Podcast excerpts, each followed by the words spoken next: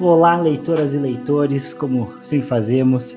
Estamos aqui, eu e meu querido amigo Gustavo Beraldo, para uma segunda tentativa.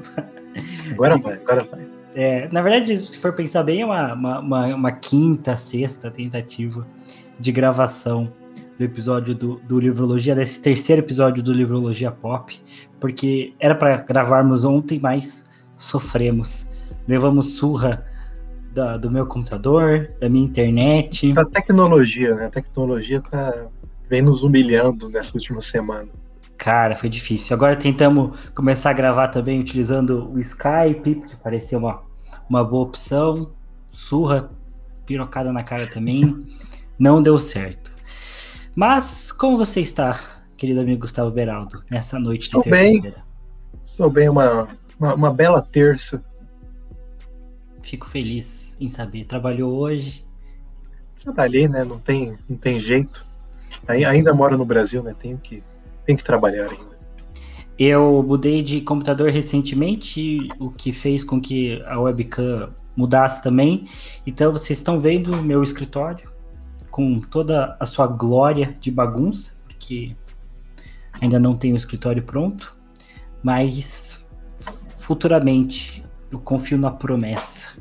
Será lindo, e será lindo. Será lindo, foi o Gustavo Beraldo que fez o projeto do, do escritório. É que chique, meu arquiteto. Chique, né? Chique. É, é, mentira, não tem dinheiro para pagar arquiteto. O Beraldo fez de graça e o marceneiro, se eu não me engano, é um moço que, que, que é um presente do meu pai, que eu acho que é um moço que tá devendo meu pai, porque eu não sei se meu pai ia querer simplesmente só pagar. Mas eu acho que né, pro moço seria melhor pagar em serviço, pro meu pai Daí valeu a pena pedir para fazer Foi um bem bolado, né? Conseguiu bem bolado. o patrocínio, conseguiu o projeto. Sim. É, nisso, nisso não dá para reclamar dos meus pais. Eles sempre fazem esses bem bolados, dão bons presentes. Então, estão aí, né? Se virando, mas agora tem um microfone, tenho um ring light. E vamos dando upgrades aí no, no Livrologia. Logo, o Gustavo Beraldo também estará high-tech. Tenho fé nisso. Amém. Tenho fé. O Gustavo Beraldo podia é ser high-tech, só que ei, alguém ei. aqui é muito bom de vaca. Sei, não. Eu sou consciente. Sou consciente. Uhum, sei. Mas então tá.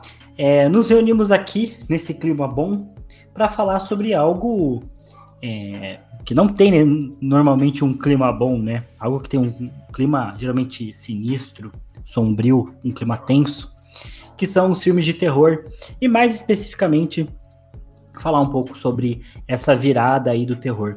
Mas queria, antes da gente começar, queria comentar um negócio interessante, que o Livrologia está aí num processo de expansão, é, e futuramente a gente vai ter é, um blog também, né, que, que está sendo planejado aí para o começo de setembro, então basicamente semana que vem já é para para o blog estar no ar.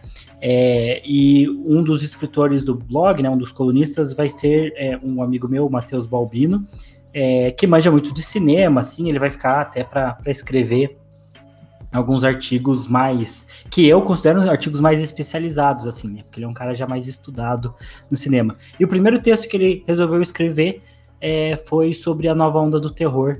Né, então, é, ele me mandou hoje falando que tinha terminado e tudo mais, e eu achei curioso né, que é justamente a temática que nós resolvemos falar sobre hoje. Só que ele é um cara que manja muito mais, então, assim, aqui eu e Beraldo vamos falar sobre nossas experiências com filmes de terror.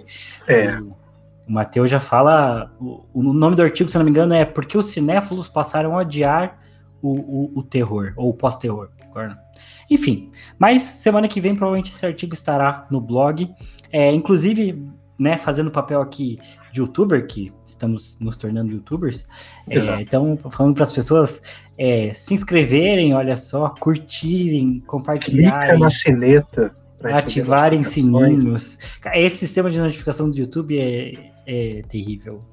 É terrível. Mas vai que um dia ele resolve entregar a notificação, você Exatamente. já está ali. Você já está preparado. Apertado. Tá Exatamente. Tá é, mas enfim, então é, resolvemos falar sobre o terror, sobre essa, essa nova onda aí, nova, nova sequência de, de filmes de terror que tem aparecido é, no cinema nos últimos anos, né? A gente tem visto algumas mudanças. É, mas queria começar perguntando então para Gustavo Beraldo, já que somos um, um podcast, um, um canal aí voltado para a experiência. Conte para nós, Beraldo, como, como foi o seu começo de vida aí com, com o terror, é, os filmes de terror, e, enfim, como que você conheceu essas histórias, teve contato, enfim. Cara, eu conheci o terror quando eu tive que pagar contas, né? Foi o primeiro contato que eu tive.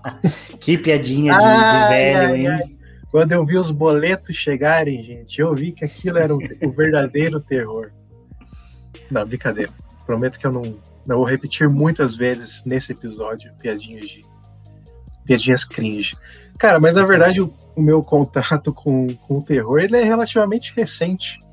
Eu não assistia filmes de terror antes por dois motivos. O primeiro ali na minha, na minha fase juvenil, né, infanto-juvenil, até mais ou menos metade da adolescência, eu não assistia filmes de terror primeiro porque obviamente meus pais não deixavam, né? Como acho que qualquer pai e mãe com uma decência não vai deixar seu filho assim assistir filmes de terror, né? Aí quando você tem um pouco mais de liberdade, eu não assistia porque é, putz, cara, eu, eu, eu, tinha um pouco de cagaço, assim, sabe? Aí misturava o cagaço e a onda do terror naquela época era basicamente filmes de demônios, né? De entidades, assim e, e filmes mais explícitos, né, com bastante violência e tripas e cabeças sendo cortadas, né, e, e, órgãos que você nem sabia que um corpo humano podia ter, explodindo de lugares diferentes, né? E daí eu falava, putz, cara, demônios sendo gravados assim não pode, não pode ser coisa boa de se ver, né? Aí eu tive, putz, melhor eu não ver, né? E como eu, como eu também vim de uma família cristã, especialmente evangélica, então tinha muito esse negócio que demônio não tá aí pra você ficar brincando com ele, né? Não é, não é pra você ficar dando audiência pro demônio. É, foi um ponto pra eu, pra eu não ver filme de terror. Mas aí depois eu tive mais, mais sagacidade assim, na vida. Eu até lembro que o primeiro filme de terror que eu vi, daí de, de terror, terror mesmo, assim, que foi, foi Annabelle. Que eu vi quando eu tava fazendo trabalho na casa de, de um amigo meu, que a gente foi fazer trabalho e tal, e depois do trabalho a gente resolveu assistir Annabelle ali, que tava todo mundo ali, né? Então o clima de terror não ia ser tão intenso. Daí eu vi a Annabelle, né? Pô, todas aquelas cenas maravilhosas que o filme tem, e daí eu achei muito tosco, cara. Daí foi, a, foi o daí começou o segundo motivo para não ver filme de terror, porque eu achava muito tosco. Eu passei de, de um cagaço que eu tinha, de achar meio errado, ver demônios, para só achar muito ruim mesmo.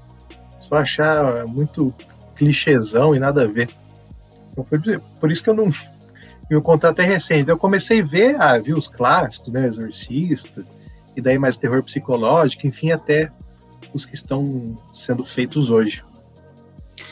É, eu tive uma experiência é, é relativamente parecida, né? Também criado em, em, em lar religioso, né? Então é, também tinha essa parte meia reprimida, assim, né? Os filmes de terror não entravam muito. É, e até não precisava nem ser terror, né? Eu acho que é, eu até hoje fico surpreso, né, que Harry Potter tenha tenha passado, né, é, pelas credenciais aí da minha família. Acho que foi até por sorte. É, tive primos que, que não podiam assistir e tudo mais. É, e em compensação, acho que porque, enfim, minha mãe nunca foi também tão conservadora, é, mas em compensação, é, eu acabei tendo contato com o terror no primeiro momento com um tio meu que, que, que ele era famoso por ter. É, eu acho que eu não contei essa parte da história ontem, é porque é, esse trecho aqui, o Beraldo já gravamos. Já. É, porque. Por isso que tá, tá tão ensaiadinho assim. É, super ensaiado a gente já gravou, né? Mas é que eu lembrei que foi um tio meu, é, o meu tio, que ele, ele tinha mania de comprar CD pirata. É, isso nos anos 2005, 2006. Não, Quando era, um permitido mais. comprar CD pirata. É. Quando não tinha streaming ainda, então as desculpas eram eram, eram maiores, é. é. Então ele comprava muito CD pirata e tudo mais. É, e né, isso ali por 2008, 2010, não faz tanto tempo, mas né, foi antes da era Netflix, né? Então as coisas eram um pouco diferentes. E eu lembro que de, de, ele ter um filme de terror ruim que um dia só tava eu e meus primos em casa e a gente botou para assistir, assim. É, então, e eu lembro que era bem tosco também, né? É, era um filme meio, meio idiota, assim. Ele era um terror slasher para ser um pouco mais sério, mas ele não, não, não, não, passava medo, né? Não, é, o ponto era que era um filme de, de, de, um cara matando pessoas, uma casa meio mal assombrada, aquela coisa meio clássica, é, uma família que se muda para a cidade do interior, e aí o vizinho deles era meio amaldiçoado. Eu até comentei com o Beraldo que é, tinha umas cenas de morte assim bem chocantes, né? Então o cara usava uma, uma, uma ferramenta de, de, pregar coisas, né? Acho que é de pregar madeira, né? Uhum. É, para pregar a cabeça da mulher, matava ela, jogava um cara dentro da colheitadeira, ele explodia em sangue. Então, é, tinha umas cenas assim, sabe? É, que, que eram cenas chocantes para criança, mas não eram uau, né? É, e eu lembro também de que na mesma época eu tive contato com a lenda, a lenda não, a lenda de Chuck, os filmes do Chuck. É uma lenda, é uma lenda. É uma Foi lenda. imortalizado. Inclusive, acho que vai ter outro filme agora, né? É, mas tive contato com os já é demais, do... já é demais. É, porque os filmes do Chuck eram muito toscos, e aí era engraçado, porque a noiva do Chuck chamava Tiffany, o nome da minha irmã é Tiffany. Então a gente ficava, ai meu Deus, mas era super tosco, assim, eu lembro que eu assistia com a minha avó. Né? E minha avó era uma pessoa conservadora, religiosamente falando, mas é, ela não se portava tanto, assim, porque era realmente bem toscão, assim. E acho que passava no SBT à noite, só que cheio de corte também, né? Então, é, não era absurdo. E aí eu, né, uma diferença do que eu falei com o Beraldo entre ontem e hoje, é que também lembrei que eu tive contato com alguns animes de, de terror. Que eu não sei se são bem animes de terror, mas eram animes mais violentos, mais tensos também, né? É, então eu tive contato com eles, lembro, é, especialmente dessa parte da, da, da, da matança, né? Então, do, do, uso mais forte da violência, né? Que nem necessariamente são só de animes de terror, né? Mas eu lembro que esses animes é, tinham um pouco mais esse clima. E também, é, quando eu ganhei um Nintendo Wii, olha só, eu comprei é, Resident Evil, também um joguinho pirata, na época também, Antes do Play 3, amigo. Uh, era, era o que tinha. É, era pirataria. Nem se você quisesse comprar original, não. Você não achava, né? Era muito caro. Onde, eu devia de achar, é. é. Então, aí eu comprei o, o, jogo do, do Resident Evil no, no Wii. É, Nossa. É, era. É, qual, qual Resident Evil que era, tio? Ah, eu acho que é um spin-off. Era, era o. Era o Umbrella Chronicles. Nossa. É spin-off. Deve é, ser ele, muito bom. A história dele acontece um pouco antes do 1 e durante o 1, né? Mas paralelamente é. com outros personagens, né? Com os personagens que você encontra no, no 1. É, enfim, era, era um jogo legal, assim, porque eu nunca tinha jogado outro Resident Evil, né? É, isso, mas eu lembro, eu lembro claramente de um dia que os meus amigos estavam lá em casa. Aí eu fui mostrar para eles o Resident Evil.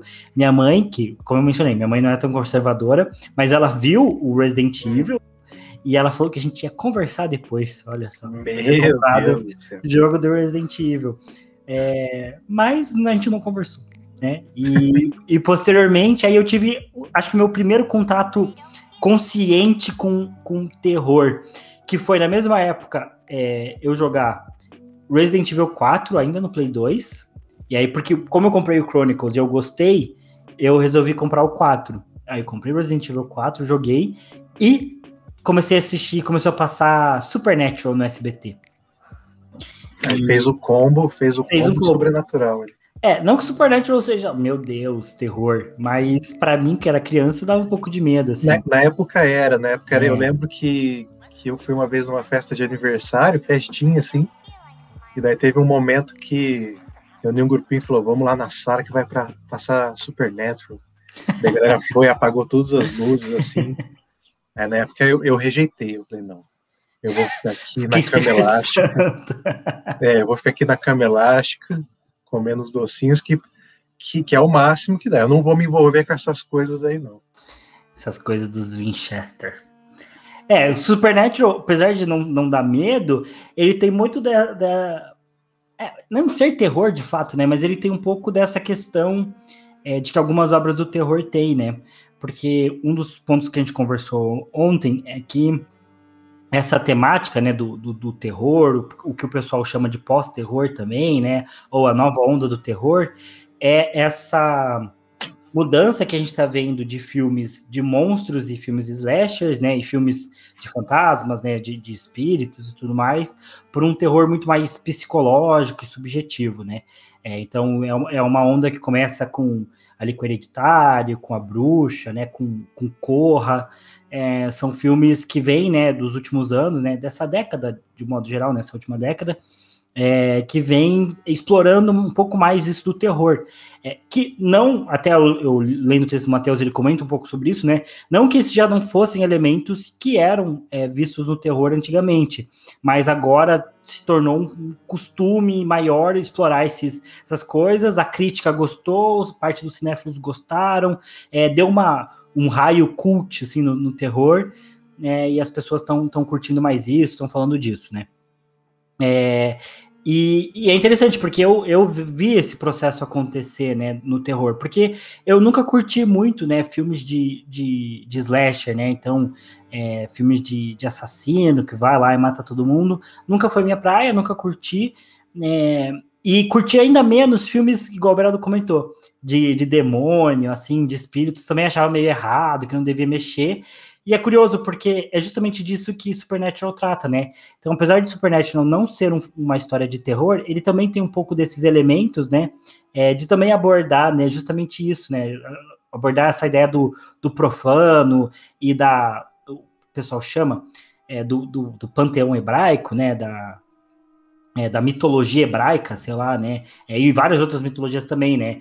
É, então, é, ele tem um pouco dessa ideia que já tem lá em, no Exorcista, né? Então, é, de você mexer com, com, com algo que é religioso, que é uma prática comum religiosa, que as pessoas ah, já aceitam, e você profanar aquilo com filme, é, mostrando gore, mostrando é, uma ascensão né, das trevas dentro de algo que é meio sagrado.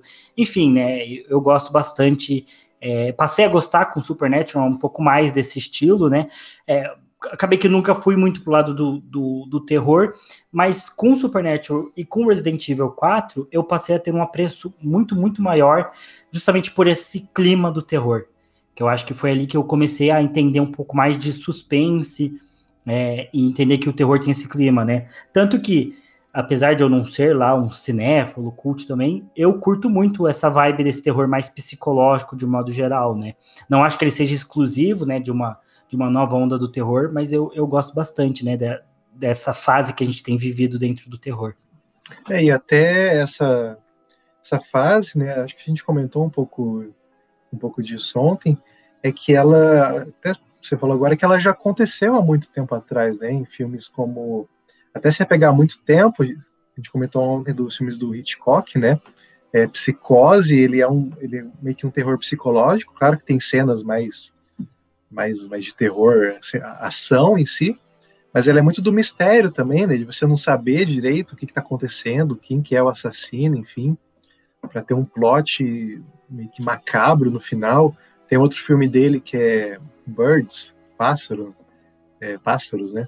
Que também tem esse, tem esse clima de mistério, por que, que os pássaros estão atacando, e eu nem lembro qual que é o desfecho, acho que não tem desfecho, acho que eles só fogem daquela, da cidade ali, ou só morrem, enfim. E também filmes mais ali dos, entre anos 80 e 90, tipo é, O Iluminado, sabe, que também tem esse clima de, de terror psicológico, né, de, de transtorno mental, e também tem o Bebê de Rosemary, o próprio Exorcista, né? Que o Exorcista ele, ele tem essa vibe sobrenatural, né? Do demônio ali, né? Da, da possessão demoníaca. demônio que, uma curiosidade, se chama Pazuzu. Queria deixar essa, essa informação aqui, caso alguém se interesse. É, mas assim, o clima do Exorcista não é, não é só o, o demônio, assim, ele tem uma, tem uma história, sabe? Ele tem uma trama, um mistério ali padre, na sua jornada, enfim. Então, era uma coisa que era frequente, né? Tinha uma produção frequente antigamente. Aí teve esse ato de, de filmes slasher, como você comentou. Não que não tiveram produções desse gênero, mas agora realmente está tá voltando, né? Voltou, está voltando com, com bastante força.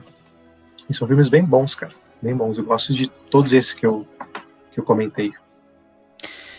É, realmente, até ouvindo você falar, né, é, faz lembrar um pouco mais, né, de, de, dessas outras obras que já fazem um certo tempo, né, acho que o Iluminado, de, desses que você falou, é o exemplo que eu, que eu assisti mais recentemente e, e que eu gosto mais, é, e ele tem muito desse clima mesmo, né, essa, essa construção, é, essas histórias que trabalham com esse, é, com esse teor mais psicológico e, e, realmente fala assim, ah, será que o cara tá enlouquecendo ali no hotel? É, será que é realmente uma força estranha que tem no hotel?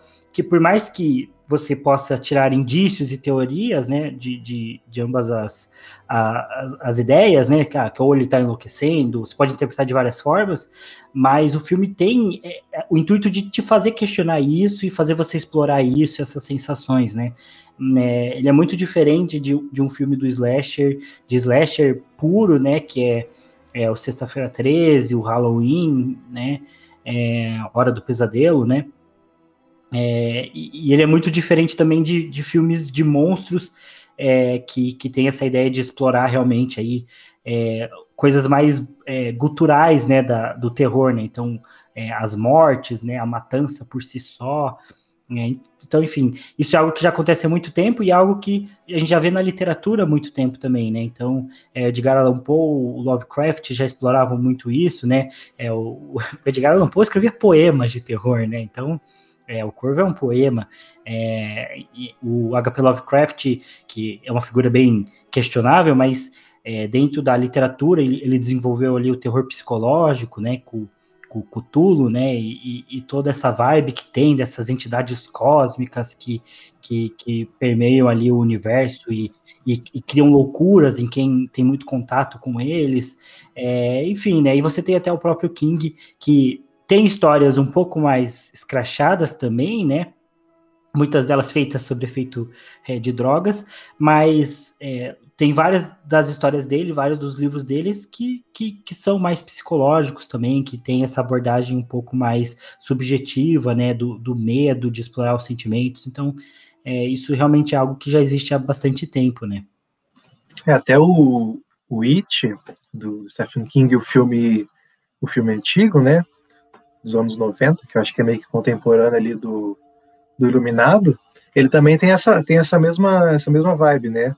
Não só por conta do, do clima do livro, né, das, de como o King escreve, mas acho que a, a produção cinematográfica ela estava apostando nisso, né, nesse, nesse gênero, assim, com, com as aparições do, do Pennywise, assim, até no, no, no, filme antigo é meio, é meio tosco, né, aquela maquiagem, se você, se você vê hoje em dia, mas, tipo, pra época, assim, se você assistir lembrando que é um filme ali dos anos 80, 90, putz, é, uma, é um filme bem bom, sabe? É um filme de, de terror, assim, um filme de, de suspense, ele, ele cria uma tensão também.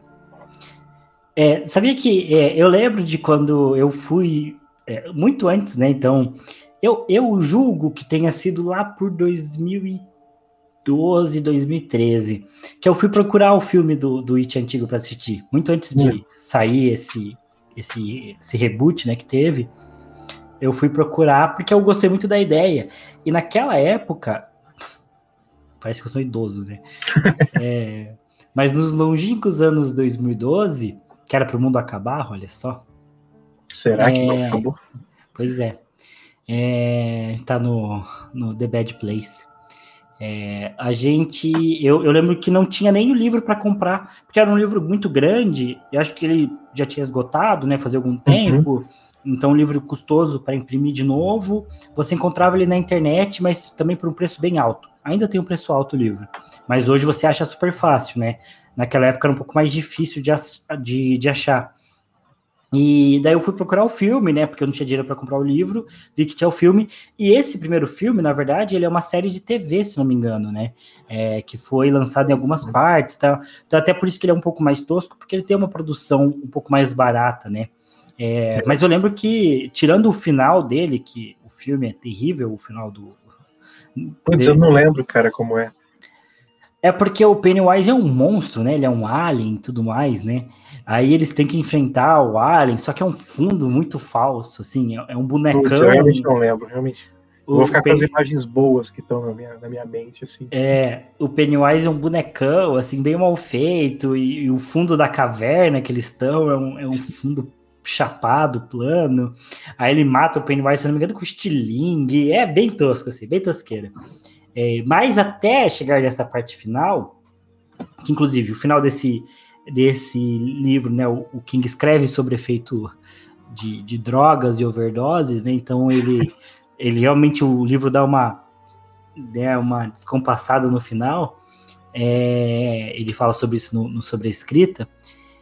É, até ali, o livro, o, o, livro e o filme, né, eles têm um, um, clima muito tenso, né? Eles têm essa questão da, da criação do suspense, de você tentar entender o que está acontecendo.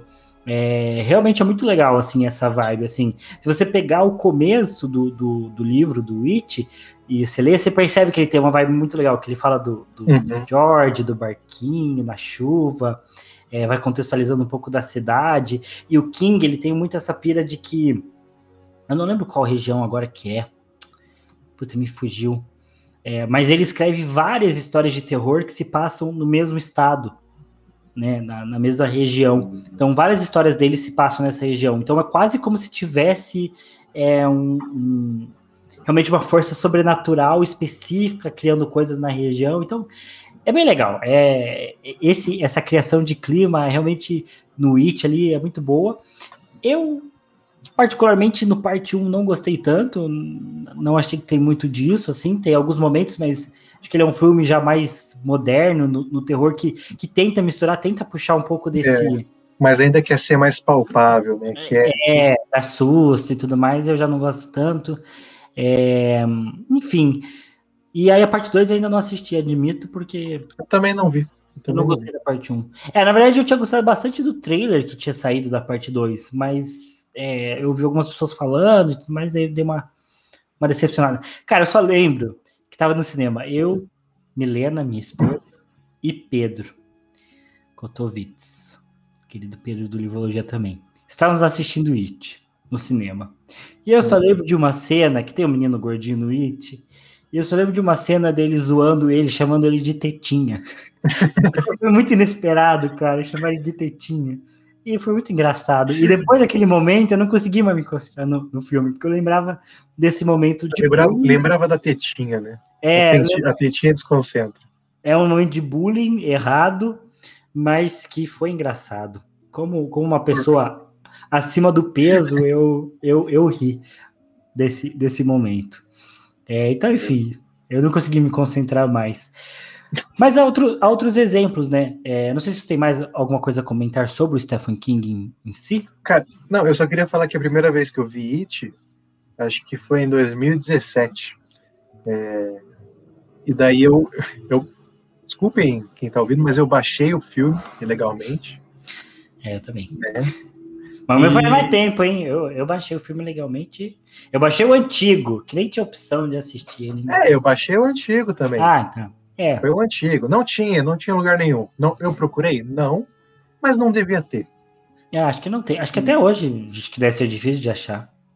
E para quem, pra quem baixa filmes assim, ou quem baixava filmes, hoje ninguém mais faz isso, sabe a dificuldade que é para encontrar legenda, né? E cara, eu não encontrei nenhuma legenda em português pro, pro It antigo. E daí eu falei, não, eu vou conseguir assistir em inglês. Na época eu não. Meu inglês era pior do que hoje, não que hoje eu seja fluente. Mas, cara, eu não tava entendendo nada. Na metade do filme eu dormi, cara. então, primeira vez que eu vi It, na verdade eu não vi, porque eu estava dormindo. E, e, e, eu não sei por que esses filmes anos 80, 90, eles, eu, eu, eles são muito confortáveis para mim, sabe? Eles têm um clima muito confortável. Não sei se é o granulado da imagem ou as cores que têm uma saturação diferente, mas eu acho muito gostoso assistir, me dá, uma, me dá um acalento e me dá um soninho. Então juntou, juntou isso, que eu não estava entendendo nada e que eu estava com sono. Mas daí depois de alguns anos, sei lá, no ano seguinte, daí eu consegui uma legenda boa para ver para ver It. É verdade, né? Quando você baixava filme, às vezes tinha que baixar a legenda separada, né? Aí tinha que pegar sempre, sempre. Aí tinha que pegar a legenda, colocar o mesmo, o mesmo nome de arquivo do filme, da legenda, colocar na mesma pasta, atualizar E aí ela incorporava a legenda, olha só. E às vezes compensar o delay do, do Uhum. áudio com o texto. Mas, É, gente, é- era ilegal? Era ilegal. Mas agora, essa galera que fazia legenda pra filme é- Cara, são heróis. Eu queria dar aqui o meu, meu, é, o meu reconhecimento pra galera do Insanos Legenda. que, que em todo filme que eles legendavam, eles trocavam sinônimos de louco por insano, com um S maiúsculo. ah, eu acho que eu lembro. Sempre, Lembro. sempre tinha dessa, né? Sério, É. eles deixavam a, a marquinha assim, sabe? É, é, eu eu assisti. Acho que a última coisa que assisti pirata foi A Lenda de Korra. Não faz tanto tempo também, mas porque também não tem até hoje, acho que. Ah, não, agora a Lenda de Korra, acho que no ano passado entrou, né? Mas foi a última coisa que assisti, acho que 2018, 2019, ainda não tinha, foi a última coisa que assisti pirata. É, eu não me orgulho, mas eu tava com muita vontade. É, e aí eu fui lá vi e tal. É, e eles também têm, assim, daí sempre no final de cada episódio eles deixam comentários. Uhum. Tipo, tem episódio que a Corra termina o episódio chorando, eles falam, não chore, Corra, a gente, a gente tá com Ah, é? você. Uhum. Isso é bizarro, Eu já- isso é bizarro. Eu achava genial, eu achava genial. É o senso de comunidade, tá todo mundo ali. É legal, é legal. É, mas enfim, né? É, recentemente, é, acho que os últimos dois filmes assim que eu assisti de terror mais marcantes, né? é, foi eu assisti o Rua do Medo, né? Então foi a última, a última série de filmes que eu assisti, né? Porque é uma série de filmes é, que eu acho que eles são mais slashers tradicionais. Inclusive eles é um, é um, é um grande acolchoado de referências, né, a filmes de terror passados, né? Então eles têm várias referências, esses, esses filmes que é, é a proposta é legal porque ele tem algo mais lúdico no filme, então ele tem um- uma pira ali meio Stranger Things, que até a atriz do Stranger Things está lá. É, tem a Emily Rudd também, que é uma atriz que eu descobri ela ó, lá em 2011. Eu vi Emily Rudd no Instagram, no Instagram não, Antes de ser modinha, né? é você era no o- Tumblr. Você é vida. true fan, true fan da. Sim, eu acho que desde que eu entrei no Instagram, desde 2014, 2016, eu sigo a página do Emily Rude BR, que eu acho que quando eu comecei a seguir, tinha tipo, sei lá, é, 20 mil seguidores. É, está lá, agora está crescendo. Então acompanhei a carreira da Emily desde o começo, olha só que, que orgulho, né? Nem sabia que ela estava no filme, inclusive. Eu vi e falei, ué, Acompanhou, acompanhou bem. eu vi ela fazendo vários projetos grandes. Ela fazia clipe só. E agora evoluiu para filme da Netflix. Ela é faz uma das não, não chega a ser a protagonista, né? Mas, mas é uma das personagens principais. Tá quase, tá quase. Tá chegando É, lá. É, a principal coadjuvante, eu diria, né? Junto com a, com a Ruivinha ali do Stranger Things, né? Então, tá indo bem, assim. Mas, nossa, esse filme do, da Rua do Medo, o primeiro comentário que eu tenho que fazer é que ele tem uma. Entre a, a menina do, do Stranger Things, que se não me engano é Sadie, né? O nome da atriz, pra Emily já tem um espaço grande do, do nível de atuação. Da Emily pros outros, nossa senhora. É sofrido. É sofrido, é um pouco sofrido. Principalmente o primeiro filme, que é só ator desconhecido, assim, é, é bem sofrido. Eles queriam ver se emplacava alguém, né? Não, vamos colocar só os. a galera underground aqui pra ver se emplaca alguém. É, acho que foi mais pra baratear mesmo a produção. É, e, e acho que deu certo, porque acho que o filme vai, vai render uma graninha boa, assim.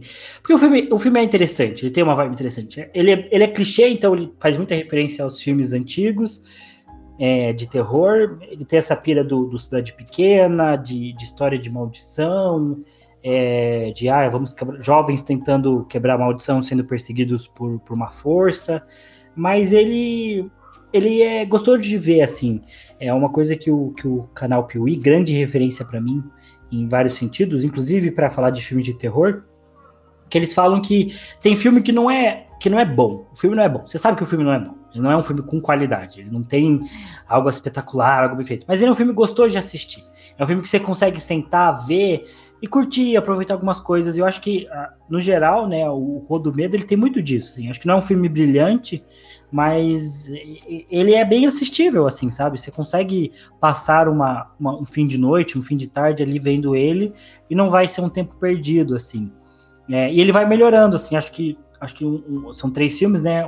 O, o, segundo é melhor que o primeiro, o terceiro é melhor que o segundo, então ele vai vai dando até um up assim entre um filme e outro, que é bem difícil de fazer, eu acho. Geralmente a galera parece que joga todo o esforço no primeiro filme e nos outros só tenta manter a audiência, né? Não, não melhora em nada, quase sempre piora.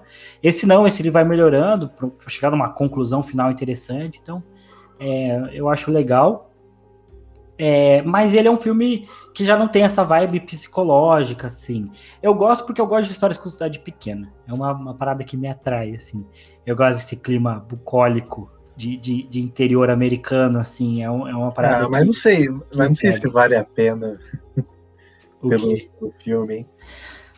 Como assim? Você disse que essa vibe? É, porque eu também gosto dessa vibe.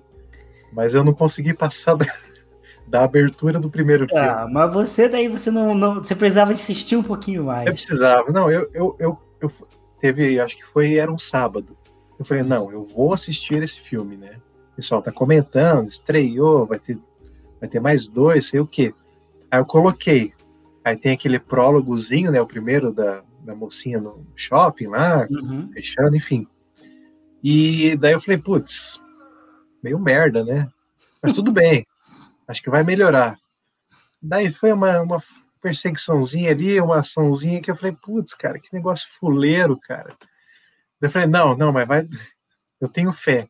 Aí quando chegou na, na abertura, eu falei, não consigo. Filme que tem abertura assim, eu não, é. Eu não consigo achar que é bom, cara. Daí eu vi aquelas, aquelas cenas, aquelas músicas, aquela vinheta, e eu falei, eu não, eu não gosto também muito de abertura de, em filme, muito longa, assim. Mas é. Dessa eu põe gostei. O nome, põe o nome do filme e faz um, um som forte, assim, que tá ótimo.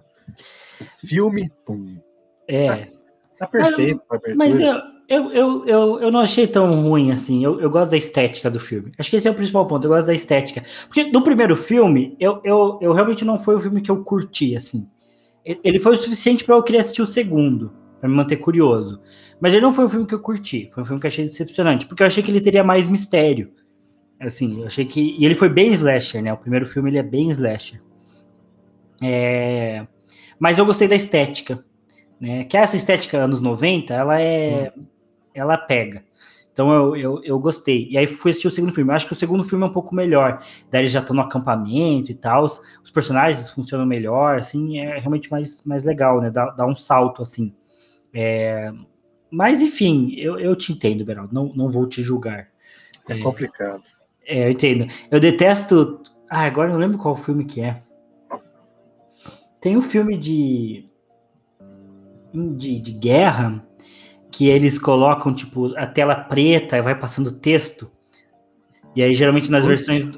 Geralmente, na versão dublada, alguém vai lendo o texto no ano. Mas é, antigo esse filme? Ah, não lembro. Acho que tem vários filmes que são assim. É, não sei. Até Senhor dos Anéis é um pouco assim. Mas Senhor dos Anéis tem, do... tem narração e tal. É, não, é outra coisa. Ei, ei, não, não vamos. Ei, ei. Não, tudo bem, tudo bem. Então vamos colocar essa. Vamos, vamos fazer ah, essa eu, comparação. Eu gosto Senhor Anéis, gente. Calma. É, pelo amor de Deus. Aí, livrologia comparando Rua do Medo e Senhor dos Anéis. Não, não tem comparação. É, é só porque eu, eu sei, o Senhor dos Anéis tem uma abertura narrada. É, Star, Wars, Star Wars tem uma, uma puta abertura? Ah, não, é. mas pela. Não, também aí não vai. Star Wars tem uma abertura clássica. É um negócio de Star Wars. Se outra pessoa colocar texto correndo na tela, assim, daí é cagado, mas aquilo é clássico do Star Wars. Sim, sim. E, não, eu só queria falar que você falou do, do clima bucólico, que a gente tem que dar nossos devidos créditos a, ao filme A Bruxa, né? Ah, sim, com certeza. Do diretor que eu não sei quem é o diretor. E a única coisa que eu sei do filme é que tem a Anna Taylor-Joy, o John, Anna Taylor-Joy, né? Essa maravilhosa atriz, que eu acho uma atriz belíssima e talentosa, e que é um filme muito bom, cara. Esse clima é o, é o clima mais bucólico possível, né? Porque é, sei lá, é, é Estados Unidos ou é Inglaterra? Acho que é Estados Unidos, né? Estados Unidos. É, e o diretor é o Robert Eggers. Não sei o que mais que ele fez, mas é, tá aí a informação. E, mas assim, é, é Estados Unidos colonial ali, que todo mundo sujo, todo mundo camponês numa vida desprezível e ultra conservador, ultra religioso. E, assim, o clima do filme é muito bom. E eu também tenho uma, uma quedinha por filmes sombrios, né? Filmes com dias nublados e um, e um, e um color, um color grading da, da, do tratamento mais, mais cinza. Então o clima do filme é muito bom. E a história também do filme é muito boa, sabe? O contexto, o clima, o, a aflição que ele passa é um, é um baita filmaço. Deixa eu só comentar, sabe qual outro filme que esse diretor fez? Ele só faz filme de terror. Chuta aí um filme. É um filme que você gosta. Filme que eu gosto? De terror? Ele fez Hereditário? Não, o Farol. O Farol? É, ah, é? Uhum. Olha só. O diretor do Farol. E ele vai fazer um filme com a atriz aí que você gosta, a Taylor Joy. É, ele vai fazer Nosferato. Fazer uma nova louco. versão do Nosferato. Olha, Nosferatu antigo eu tentei ver uma vez, mas é, é, é difícil, assim, É, sabe? difí- é muito antigo, né? E ele, É ele também antigo. fez um filme do The, The Telltale Heart, que, se eu não me engano, é um conto do Edgar Allan Poe ou do Lovecraft. Agora eu não tenho certeza. Mas é um conto bem legal. Eu lembro que tem um jogo bem curtinho que é só sobre esse conto. É, mas é, é, é muito bom, assim. Então até fiquei curioso aí pra ver mais coisas do diretor. É, E Farol, Farol é. A gente pode colocar ele nessa sacola de, de terror psicológico também, né? uhum, Porque ele, ele, ele passa uma sensação bem parecida com, com a bruxa. Ele não tem o, ele, o elemento do sobrenatural muito presente. É mais um negócio de, de mente, assim, sabe? É, de, de alucinação, de loucura, mais, né? De, de isolamento. Mas acho que ele também passa o mesmo, a mesma ideia, assim, sabe? Dessa, dessa nova onda, de criar uma aflição, criar um, uma- um contexto que você não sabe muito bem o que está acontecendo, você não sabe direito para onde está indo aquilo, e, e daí vai acontecendo coisas meio que, que você não, não prevê, sabe? Acho que a não previsibilidade é um ponto forte desses, desses filmes também, né? De acontecer coisa que você não. Não é igual tipo, o Slash que fala assim, ah, obviamente o cara Uhum. vai estar ali no porão. Ou ah, ela vai virar para trás agora e vai ter alguma coisa. que você sabe onde vai acontecer todos os sustos, né? A trilha sonora já dá deixa e tudo mais. Até no. Cara, no, no Hereditário, que ele. Que o tema central dele é o, é o sobrenatural, né? É o demônio, assim. Mas as coisas também acontecem muito imprevisivelmente, né? A morte da. Não sei se posso dar spoiler, mas a morte da menininha, a morte da, da mãe, do pai, ou, ou até, o, até o plot, né? Para você, o filme, quando o filme explica por que, que aquelas coisas estão acontecendo Uhum. putz, é, não é nada esperado, assim, sabe? É bem. Tudo. Você vai ficando angustiado, vai ficando tudo muito bizarro, assim, sabe? Mas é bem bom. É, e. É, eu gosto muito da Bruxa também. Acho que foi o filme que me fez voltar a olhar pro terror, porque eu, eu não tinha interesse no terror, porque pra mim o terror era slasher. E assim, tem muito valor nesses filmes também. Esses filmes, tem vários filmes que são bons. Só que pra mim, que, que cresci vendo o slasher ser parodiado em filmes tipo Todo Mundo Odeia o Pânico, Hum. é, e viu filmes Todo mundo em pânico. É, viu filmes tipo Jason versus é, Fred Krueger, Jason no espaço. Tipo, pra mim eu associava com uma coisa meio ruim, assim, sabe? É, e tem muitos desses filmes que são ruins, mas tem muitos filmes que são bons. Eu acho que até o próprio Rua do Medo é uma certa revi- revitalização um pouco desse slasher. Mas é, a Bruxa veio muito numa época que eu tava querendo um filme com o estilo da Bruxa, assim. É, um filme mais mais de clima, assim, né? Eu adoro o clima de suspense. É, o meu livro de, de mistério favorito, eu acho que é O Cão dos Baskerville. Deixa eu pensar agora, se eu não estou esquecendo de algum filme, algum livro que eu gosto. Mas porque o Cão dos Baskerville me, me passa muita sensação que a bruxa passa. Porque, claro, totalmente diferente a pira, mas é, o Watson ele vai no Cão dos Baskerville, o Sherlock Holmes fica em Londres e o Watson é mandado para um, uma né, para o interior, acompanhar o Sir Henry Baskerville, porque o tio dele morreu numa situação muito estranha, e existe uma lenda famosa na região do, do, de existe um cão amaldiçoado que é, persegue e mata todos os Baskerville. e o Watson vai lá para acompanhar. Então, não tem aquele olhar analítico e preciso do Sherlock Holmes que tira conclusões e que é muito enérgico. O Watson já é uma figura mais bucólica e ele está lá só para observar as coisas. Então, ele vai observando, conhecendo os vizinhos, é uma região muito afastada. É, para mim, tem uma cena muito marcante que é o, o Watson tá caminhando e tem um, um pântano no, numa, na, ali naquela região. A região é uma região pantanosa, né? Então, muito afastada, as propriedades são longe uma das outras e entre a região tem um pântano e tem uma parte desse pântano que, que, que é movediço, né? Que ele suga. É, e aí o Watson tá fazendo uma caminhada e ele vê um cavalo no pântano. É, que se desgarrou de alguma fazenda. E o cavalo cai no, no pântano e ele vai vendo o cavalo é, ser pego pela lama e se afogar e morrer. É, e não tem nada que ele pode fazer. Então, essa cena, assim, né, quando você pensa é, dele olhando o cavalo morrer aos poucos e não tem nada que possa ser feito, né? É, é, um contexto muito solitário e muito hostil, assim, né? Que me, que me lembra muito o que eles passam ali na bruxa, né? Eles estão isolados da comunidade, inclusive a maior ferramenta de opressão cristã que existe é o isolamento, né? Tentar excluir todos os grupos possíveis é, que não concordem, e ali funciona com os dois casos, né? A família extremamente conservadora e, e a comunidade deles também não se batiam, né? E melhor fazer excluir, né? Ali acho que a comunidade até tá certa. Acompanha depois o pai e a mãe, eu, eu fico feliz com, com a galera excluída.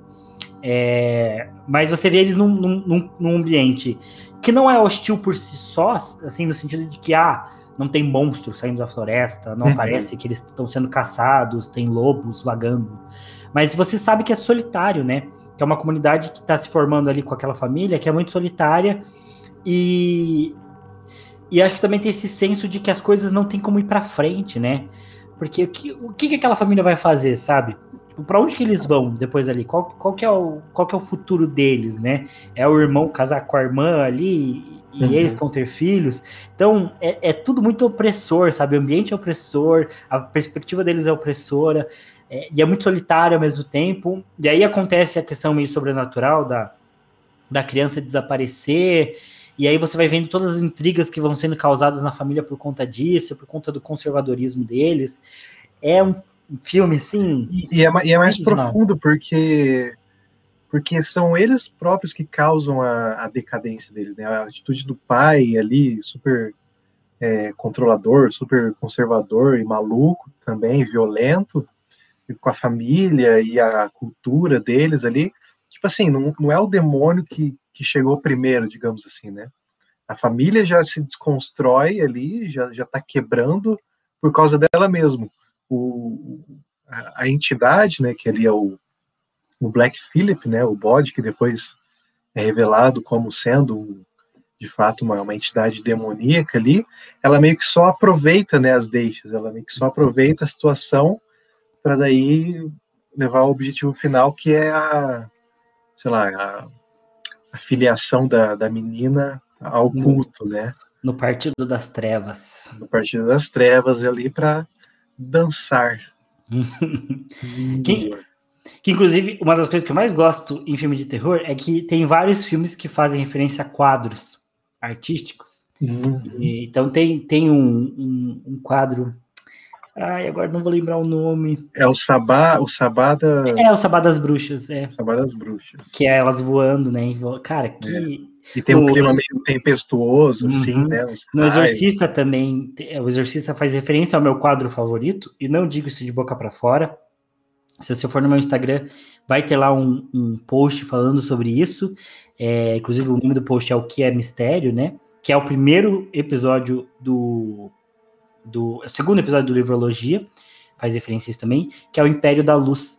É, e aí o, o, o, Exorcista faz referência para esse quadro também. Então, a, o terror tem esse lado meio artístico, assim, que é sensacional. É, é muito legal. E, cara, tem um filme que ele. Não sei se as pessoas consideram ele terror, mas ele tem essa vibe também. É o Mãe. Né, o Mother, ah, com, a, com a Jennifer Lawrence, né? Com a Jennifer Lawrence e o Javier Bardem. Uhum. O Javier Bardem, né? Que é a figura do, do, do, do, esposo dela, que acho que ele também tem uma vibe bem, bem parecida, né, de, de, um, de um contexto ali, é que, que ele tem uma construção mais, um declínio bem, bem mais acentuado, assim, né? As coisas uhum. começam bem ali, daí você não entende o que está acontecendo na primeira, na primeira, no primeiro ato, assim. Aí vai ficando mais e mais estranho, e daí ele vai te angustiando, vai te dando aflição, ele não te dá explicação, né? Pra aí, aí no final também tem um plot, entre aspas, ou uma virada de, de direção da trama que, que, também você não prevê, né? Você não, não espera. Uhum. Se bem que o, o Mãe ele é um filme mais, mais artístico, assim, né? Mais subjetivo. Diferente da Bruxa, que ele, ele tem claramente um começo, meio e fim, né? Ele leva para Ele fecha um arco, assim, de história. Acho que o Mãe é só mais uma... uma não é só mais, mas ele é principalmente uma, uma elucidação, assim, sabe? Uma, uma experiência. Uma, experi uma experiência, é mais uma experiência. Assim como o, fa o farol também é um pouco, ele é mais uma experiência do que de fato uma, uma história que, que quer contar de fato alguma coisa, assim, especificamente. Uhum. Ele quer mais passar uma sensação do que te contar uma história, eu acho. É, e eu, eu associo um pouco, eu não assisti Mãe, eu sei que é com a Jennifer Lawrence, está na minha lista há muito tempo, é, mas eu associo muito Mãe com Midsommar, que eu também não assisti, mas eu vejo uma certa relação assim entre os dois. Não sei se tem. Eu, eu acho que ele tem, ele tem artisticamente, uhum. eu acho, porque o, a, a, trama e o conceito assim, acho que é é bem diferente, mas ele tem vários elementos visuais bem parecidos. É, Até o pôster. Acho por imagens, é assim, né? Uhum, cores é, e, e, tudo mais. É, e Midsommar também é uma. Você viu Midsommar ou ainda não, Thiago? Não assisti. Não me dê spoiler, porque eu não assisti. Não vou, não vou, mas Midsommar. Midsommar ele tem uma narrativa, mas eu também diria que ele é uma experiência, sabe? Uhum. Porque é muitas experiências aqui hoje, né? Mas acho que ele realmente é assim. Acho que ele, ele, ele é um. Ele quer te passar uma experiência ali. Claro que tem um contexto histórico, que, que o personagem está passando, por que, que ele está em tal lugar, enfim mas eu acho que ele meio que inovou assim em passar o transmitir uhum. algumas cenas, algumas ideias de uma forma bem diferente assim. É, mas eu, eu, eu acho que essa nova fase do terror, eu acho que talvez seja o maior legado dela, né? É passar essa experiência. É, porque eu acho que isso é uma das capacidades mais fortes que o terror tem em, em comparação com outras histórias, né? Que é, é, algo que o terror vai emprestar do drama, é realmente te fazer sentir as coisas, né? Porque um filme de ação, um filme Marvel, um filme é, de romance, comédia romântica, um filme de romance mais clássico, você sente coisas vendo o filme, você, você se conecta com esses filmes, mas ele não passa aquela sensação intensa, né? Aquela intensidade é, que os dramas fazem, né? Quando você vê um drama, tipo a escolha de Sofia, você, você se coloca no lugar, você sente. E acho que o terror é o outro gênero que consegue fazer isso é muito forte assim acontecer com, com o espectador, é fazer ele sentir aquilo, né? Seja em jogos mortais, inclusive eu tive uma fase que eu fui bem viciado em jogos mortais, não sei como, porque eu tenho 100% de agonia desse tipo de coisa hoje. É, mas seja em jogos mortais, que a agonia vai ser física mesmo, se você ficar todo angustiado fisicamente, sendo que você tá tranquilo, você tá debaixo da coberta comendo pipoca, mas você tá agoniado com os seus dedinhos que tão, parece que estão sendo cerrado. É, ou seja, com filmes mais psicológicos, né? Como Suspiria, como como Mother, como Midsommar, como A Bruxa, que vão te dando essa angústia, essa sensação, e você vai criando um certo desespero, uma aflição, você quer que termine logo porque você quer sair. É, enfim, né? Acho que os slashers também têm isso da perseguição, muitas vezes, né? Então, você quer que o personagem sobreviva e aquele, aquele, aquela coisa tá perseguindo, perseguindo. acho que o, o primeiro filme do Pânico, é, dentro desses slashers, né, do, do, dos mais clássicos, né, também tem o, o, o, da Serra Elétrica, o Massacre da Serra Elétrica, é, eu acho que eles passam muito disso também, né, você quer que o personagem saia daquela situação angustiante, que ele sobreviva, e você não sabe muito bem o que vai acontecer, que foram filmes também que inovaram nas suas épocas, né, daí depois fica, vira fórmula, vai ficando mais comum. É, mas eu acho que o terror tem muito dessa, dessa, dessa capacidade de produzir essas experiências assim bem intensas. E até vou citar dois filmes que, é, que eu acho que não são filmes de terror, mas eu acho que eles têm elementos de terror neles, né? É, isso é uma classificação que eu gostava muito com, com, o Zangado, quando ele falava de jogo, né? Ele fala, ah, esse jogo é de aventura, mas ele tem elementos de tal coisa, né? Eu acho que funciona muito. É, que é Donnie Darko e A Ilha do Medo. São dois filmes que não são filmes de terror, puramente falando, mas eles têm vários dos elementos de terror, assim, principalmente nessa criação de clima. Acho que eles não chegam perto da, da aflição e do sentimento que a, que a bruxa traz, mas eles conseguem muitas vezes compor essa sensação meio angustiante.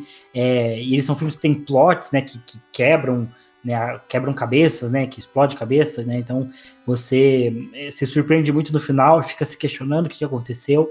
Mas tudo isso porque o filme consegue passar mais do que uma narrativa, ele consegue passar um, uma sensação de que algo está errado, de que algo não está funcionando, né? Acho que são dois filmes que é, o, a forma como eles, eles utilizam os elementos do terror é, é isso, né? É criando uma constante sensação de, em você de que algo está errado. Então você vê a Ilha do Medo, você vê Donnie Darko, você. Não, não é cenas de susto, mas você fica pensando, puta, alguma coisa não está encaixando aqui, alguma coisa não está dando certo, alguma coisa está bugada nesse filme. É, inclusive, eu acho que também um, um, dos filmes que tem muito legado disso né, é o Sexto Sentido, que é o plot mais conhecido do cinema, que todo mundo sabe o que, que é. Pois é. Mas, mas o que eu acho que ele também tem muito dessa intenção, né? É de você perceber durante o filme, ele não vai te dar medo, não vai te dar susto, né? Não é, não é essa a intenção principal do filme, mas o tempo todo vai ficar pensando, puta, algo tá errado aqui, algo não tá certo. Acho que Twin Peaks também é uma série que tem um pouco disso, tem esses elementos, Total. enfim. Total. E, putz, Twin Peaks eu, eu vou ter que comentar um pouquinho, porque nossa, eu tive. Agora, agora minha fase Twin Peaks está diminuindo um pouquinho, tô ficando menos aficionado. É, mas mas, nossa, você tava, né? Nossa, até uns meses atrás eu tava muito aficionado em Twin Peaks. Twin Peaks. Pra quem não conhece, Twin Peaks é uma, uma série. Uma série policial, basicamente, de investigação, de mistério também. Mas ela tem todos esses elementos que a gente citou aqui, né? De, de, de ser de cidade pequena, né? Uma cidade Twin Peaks é uma cidade fictícia ali de, de Washington, né, do estado de Washington, nos Estados Seattle. Unidos. Pertinho, fica pertinho de Seattle. E, e daí a, a, trama de Twin Peaks é que aconteceu um assassinato, né, com uma, uma moça foi assassinada e, e a resolução desse crime ele tem muitas camadas, né, e daí chega o, esses agentes do FBI para esse agente do FBI que é o Putz, Esqueci o nome dele. Eu só, o nome da moça é, é Laura Palmer, né? Laura Palmer. Laura... É, eu, eu, não lembro quase nada de Twin Peaks, eu só lembro do sonho psicodélico que ele tem com a anão dançando. E, é, e é, são coisas do, do, do, David Lynch, né? Que é o é. diretor. Mas, então, ah, lembrei, o agente Cooper, né? Que ele é do FBI, uhum. de uma divisão especial de casos meio sobrenaturais, enfim. E daí tem muitas camadas, assim, eles vão aprofundando no que é um mistério, e tem uma parte meio sobrenatural. Enfim, é muito bom, muito bom. E tem é uma série dos anos 90, né? Tem a temporada de, de 1990 e em 1991. Ou 91, 92, alguma coisa assim. E daí em 2015, 2017, lançou a terceira temporada, que é uma temporada é, que ela é bem mais sobrenatural, ela, ela mergulha bem mais nesses elementos do terror, né, que do, do horror que tinha na, na, série, meio, meio só salpicado assim nas primeiras temporadas. Mas é um clima muito gostoso, é um clima de mistério, é um clima de cidade pequena, é um clima de, de neblina, de chuva. É bem uhum. bom. Recomendo aí. É, e, e Twin Peaks foi. Acho que ela é conhecida por ser a. Não necessariamente a primeira série a fazer isso, mas talvez a primeira série que deu certo a fazer isso, né? Que é série com continuidade, né? Ali nos anos 90 era muito mais comum as séries que um episódio não se conectava no outro, né? Então séries no estilo CSI, Law and Order, é, né, muita série policial, né? Mas que um episódio não tinha relação direta com o outro, né? E Twin Peaks começa a fazer isso, né? Os episódios têm continuidade, tem camadas. É, a primeira série a dar certo a ter várias camadas mesmo, né? Então isso é um mérito bem grande de Twin Peaks. Mas meu querido amigo Gustavo Beraldo, é, já estamos chegando no horário, talvez passando quase do horário. É, sei que deixamos de falar de várias histórias interessantes uhum. aqui, filmes como Silent Hill, jogos como Silent Hill, Tubarão, que é o primeiro blockbuster aí do cinema e, e também é um uhum. filme de uhum. terror bem subjetivo, né? Porque é um filme de monstro que não mostra o monstro. É, enfim, com certeza já deixamos de, de, fora várias histórias. Vale um segundo episódio do Livrologia Pop, o pessoal pode comentar também É, quais filmes de terror eles acham mais interessantes, qual fase do terror, né? É, dá para classificar e que eles acham legais, que a gente pode falar eventualmente, também assistir mais filmes é, para trazer. Mas queria saber da sua conclusão aí, tem algo a acrescentar no final, uma dica, um comentário, uma reflexão, fique à vontade. É, bebam água e comam salada. Não, brincadeira. Eu queria, eu queria deixar uma recomendação aqui para quem, para quem gosta de jogos e gosta dessa vibe de terror, mas não gosta muito de jogos de terror, que é o meu caso. Eu não gosto de jogar jogo de terror porque eu, eu não acho que o cagaço vale vale a pena, sabe? Pela, pela minha suposta diversão que eu vou ter no jogo, né? Mas, cara, um jogo que eu joguei ano passado, que eu achei muito bom e ele tem elementos de terror bem fortes, é Alien Isolation, que é um jogo já um pouco antigo, acho que de 2016, 17, mas ele, mas é um jogo muito bom. Ele tem a temática do, do Alien, né? Alien, o oitavo passageiro. Que, que é um filme de terror também é um bem importante, né? Uhum, é. E, e a, meio que o, o jogo ele se passa numa, numa estação espacial onde basicamente tem a criatura do Alien, né? Tem, tem um Alien lá. Só que ela está toda decadente, né? O Alien já matou muita gente. Você chega lá para investigar, não sabe muito bem o que está acontecendo. E daí tem os momentos de terror do filme, onde você tem que ser, ser discreto, onde você tem que passar as coisas com muita dificuldade para o Alien te notar. Só que ele não, não chega a, a, ser impossível de jogar de tão medo, de tanto medo que dá. Eu achei bem divertido, ele te dá armas, enfim, né?